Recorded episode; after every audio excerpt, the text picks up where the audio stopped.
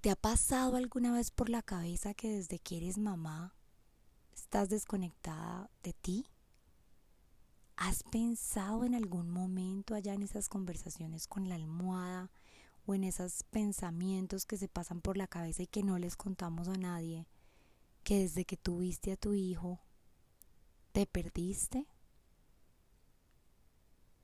¿O has sentido que extrañas tu esencia? ¿Has, sentido que extrañas quién, e, quién eras antes de ser mamá? Pues bueno, si tu respuesta es sí, quédate en este podcast porque hoy vamos a hablar de cómo ser quien soy siendo la mamá que soy. Bueno, em, este es un tema que yo lo he vivido con mucha intensidad. Em, el tema de cómo regresar a mí misma siendo la mamá que soy. Lo he vivido con mucha intensidad, ha sido un poco complejo para mí poder regresar a mí misma. Me imagino que porque soy mamá primeriza, yo creo que las mamás que ya tienen más hijos seguramente no son tan intensas.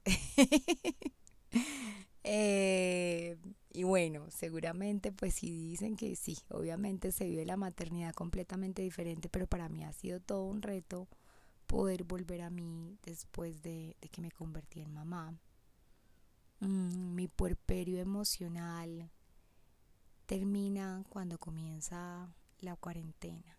En marzo de este año yo empiezo ya como a sentir que, que, esa fusión emocional tan intensa que tenía con mi hija Macarena desde que nació ya comenzaba como a no a desvanecerse porque creo que nunca va a desaparecer, pero sí como a mermarse un poco, es decir, ya ya no solamente vivía, dormía, respiraba, comía, pensaba por ella, sino que ya empezaba también a, a volver a mí, a regresar a mí.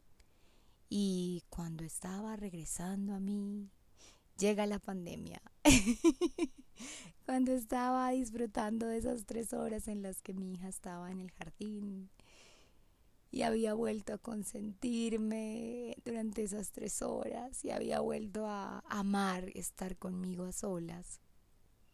Plum, me quedo sin jardín. De un momento a otro y vuelvo a pasar 24/7 con mi hija. Y yo dije como que, wow, o sea, ¿qué me estás enseñando vida? Por favor.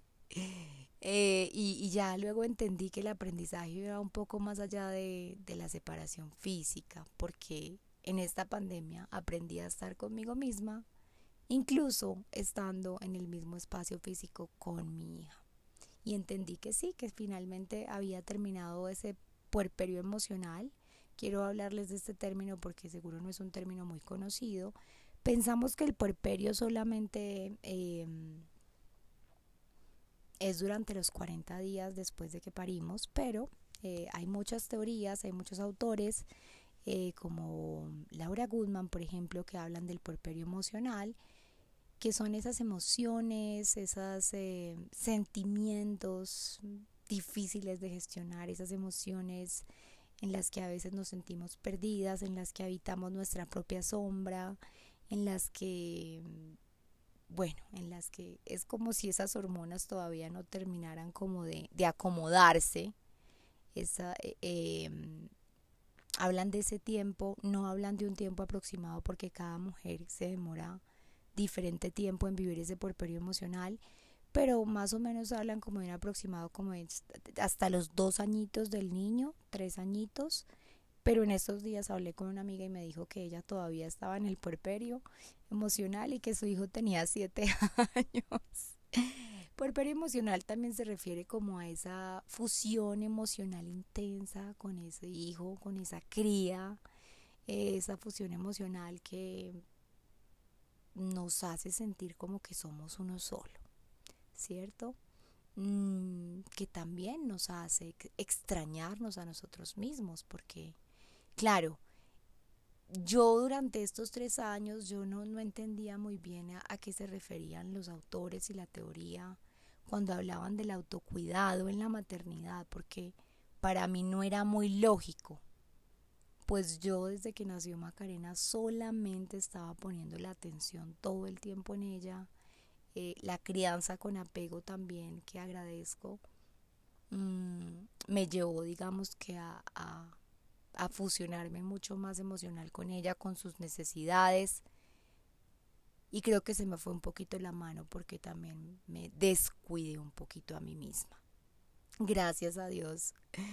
Eh, ya estoy regresando nuevamente. Ahora ya entiendo de qué se trata el autocuidado. Ahora entiendo por qué, por qué hacen tanto énfasis y por qué hacemos tanto énfasis en que para que el niño esté bien, la mamá también tiene que estar bien, que el autocuidado es, es oxígeno, sin paciencia, sin autocuidado, perdón, no hay paciencia. Es decir, ahora todo esto cobra un sentido, pero antes en ese primer año que mi hija era tan dependiente de mí porque su naturaleza, yo no tenía tiempo ni para arreglarme las uñas, o sea, me lavaba los dientes a duras penas las tres veces al día, pero pues eh, mis necesidades las había dejado a un lado completamente. Eh, digamos que aquí también hago un llamado a la reflexión a que nos pongamos eh, cuidado quienes criamos desde el apego, porque nos podemos ir también al otro extremo, ¿cierto? Entonces eh, es una reflexión interesante. Ojo porque tu match no es tan saludable, ¿cierto? Mm, yo siempre he creído en el equilibrio y creo que ese equilibrio que estoy habitando ahorita, hoy que ya puedo gritar a los cuatro vientos, libertad, freedom. O sea, eh, ya hoy que estoy viviendo ese equilibrio, puedo decir eh, con total, con total conocimiento de causa y con total convicción que es un equilibrio que me hace bien a mí y que le hace bien a mi hija. Claro, si yo eh, también puedo decir no y puedo poner límites pensando en mí, me estoy cuidando, estoy dando más presencia consciente, estoy mirándome hacia adentro, estoy teniéndome en cuenta. Y a medida que eso pase, pues eh, primero es un ejemplo que le estoy dando a mi hija de amor propio, de autocuidado, de, de autoestima, ¿cierto? Y segundo, pues me he dado cuenta que también eh, puedo ser más efectiva en mi trabajo incluso, disfruto más el tiempo con ella, cuando, cuando juego con ella, cuando estudio con ella, porque antes me he nutrido a mí misma. Entonces definitivamente eh, sí, ojalá no tengamos que esperar tanto tiempo para, para regresar a nosotras mismas, aunque también acepto eso, este proceso mío y acepto las emociones que puedan devenir de este proceso, porque pues digamos que así lo viví, así tenía que ser, así correspondía, pero, pero mi reflexión en este podcast apunta a mamá, quizá no es necesario que tengas que esperar tanto para ir regresando a ti misma. Eh, ¿Y de qué forma entonces regreso a mí misma? Te estarás preguntando tú. ¿Y cómo lo hago? Si es que de pronto nunca he estado conmigo misma, porque hay personas que se la pasan toda su vida sin estar con ellas mismas. Antes de yo ser mamá, era una persona que amaba estar conmigo misma. De hecho, me pasaba como al otro ladito, como al egocentrismo y a, y a aislarme un poco, porque me encantaba quedarme sola toda una tarde leyendo. Me encantaba, yo me iba hasta comer sola, o sea, la gente me miraba raro porque me encantaba irme a tomar algo sola. Entonces, pues seguramente una persona que nunca ha llamado a estar con ella misma o que no le haya gustado estar con ella misma no va a extrañar esto.